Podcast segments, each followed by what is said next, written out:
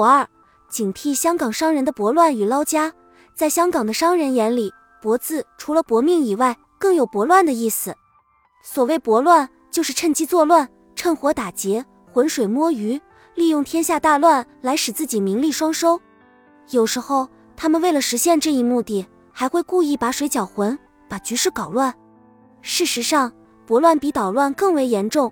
顽童的捣乱往往是无所为而为的，而别有用心的博乱则是心怀鬼胎，会把火烧得更烈，水弄得更浑，甚至把人弄得陷于泥淖而不能自拔，终于灭顶失败。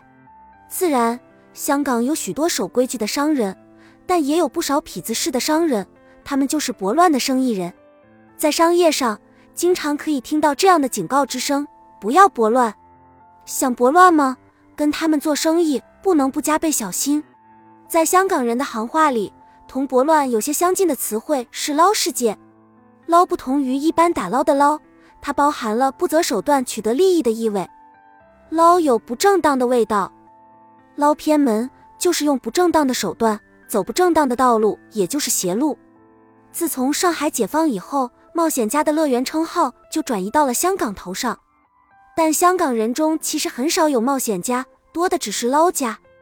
捞家有大有小，大捞家就大体上是所谓的冒险家了。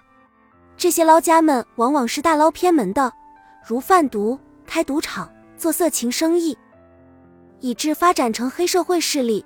这些都是偏门，捞家就是过这种生活或因此而发达起来的。大捞家是头子，小捞家是马仔。由于他们不择手段走偏门，常常被人称为捞气十足。一个人沾上捞气。虽然还不是捞家，却不远矣。做起生意来，往往是心狠手辣，坑蒙拐骗样样来。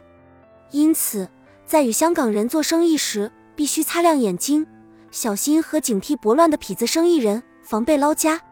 为此，应做到如下几点：一，要了解对方底细，不与情况不明的香港人做生意；二，凡事两面想，采取两手抓、两手硬的策略。三，在交往过程中重视对方的一言一行，仔细判明对方的真实身份和做生意的诚意。四，发现情况不对，及时收兵，不要抱有侥幸心理。